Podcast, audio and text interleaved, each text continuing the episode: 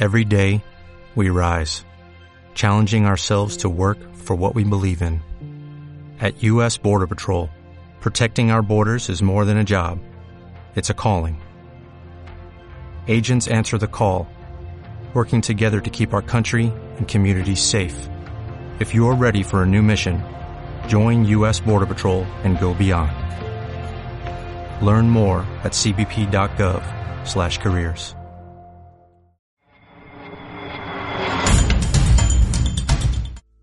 Hola, bienvenidos al Club Responsable de Calidad. Aquí de nuevo Marife Montes. Hoy hablaremos de las consideraciones que debemos de tener con los envases en nuestro análisis de peligros y puntos de control críticos. Pues ya sabemos que dentro de nuestras fases de elaboración de alimentos, una de ellas es el envasado es una fase igual de importante que las anteriores en nuestro proceso productivo de la alimentación. De nada sirve pues fabricar un alimento de muy buena calidad si después la elección del envase no es la más adecuada. Pues bien, a la hora de elegir el envase no solo debemos de tener en cuenta la forma que tenga este, este envase, sino también el material con el que ha sido fabricado. La elección del envase también nos va a afectar, por tanto, a nuestro análisis de peligros y puntos de control críticos. La elección del envase del material del envasado pues nos va a afectar a las distintas etapas o a los distintos factores de productivo. Pues desde mm, también nos va a afectar a la imagen hasta la posibilidad de alargar la vida útil de nuestro producto o añadirle un valor adicional a nuestro producto. Debemos saber que el envase va a interaccionar con el alimento que contiene, de ahí la gran necesidad de hacer una correcta elección del mismo y tener en cuenta todos aquellos peligros que puedan mm, afectarnos a nuestro producto pues no todos los envases van a ser aptos para cualquier alimento, sino que habrá que elegir el más adecuado sin poner en riesgo nuestro alimento o nuestro producto y así garantizando una seguridad alimentaria.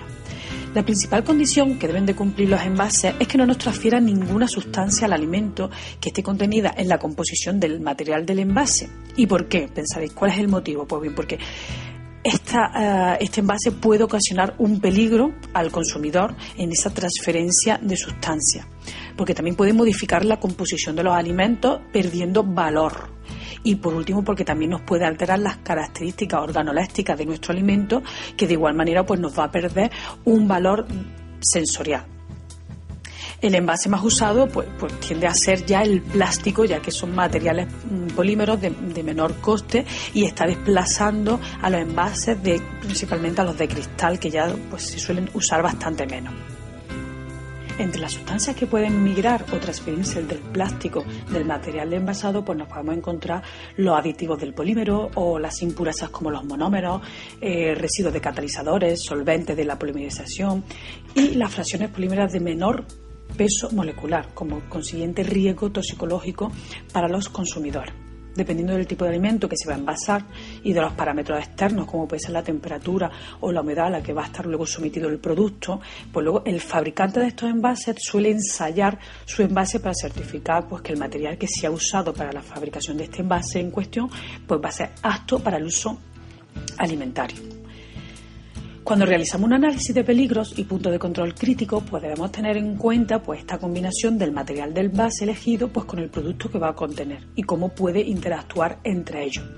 Debemos de reflejar en nuestro análisis pues, todos los riesgos de contaminación química debido a este envase sobre el propio producto pues ya sabrás que es requisito para todas aquellas empresas alimentarias, pues cuando disponen de un sistema de gestión de seguridad alimentaria, pues ya certificado, como por ejemplo puede ser a través de la ISO 22000 o de la, norma BRC o IFS, el control de estos envases, con lo que tendremos que solicitar, uno de los requisitos es solicitar al proveedor de nuestros envases los certificados de ensayo de migración y ver que son propios para eh, contener nuestro propio alimento, nuestro alimento pues tanto la norma BRC como la IFS pues ya disponen de sus respectivas certificaciones para packaging para empresas fabricantes de envases y embalajes.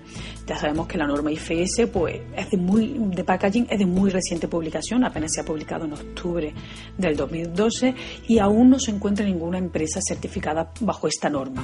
En cambio, para la norma BRC de packaging pues ya nos encontramos con más de 2.000 empresas a nivel mundial, así que confío que, que la norma IFS de packaging pues tenga buena aceptación.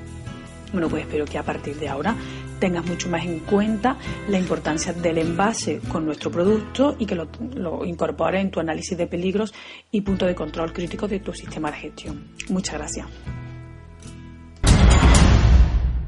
Temple University is ranked among the top 50 public universities in the U.S. Through hands-on learning opportunities and world-class faculty, Temple students are prepared to soar in their careers. Schedule a campus tour today at admissions.temple.edu/visit.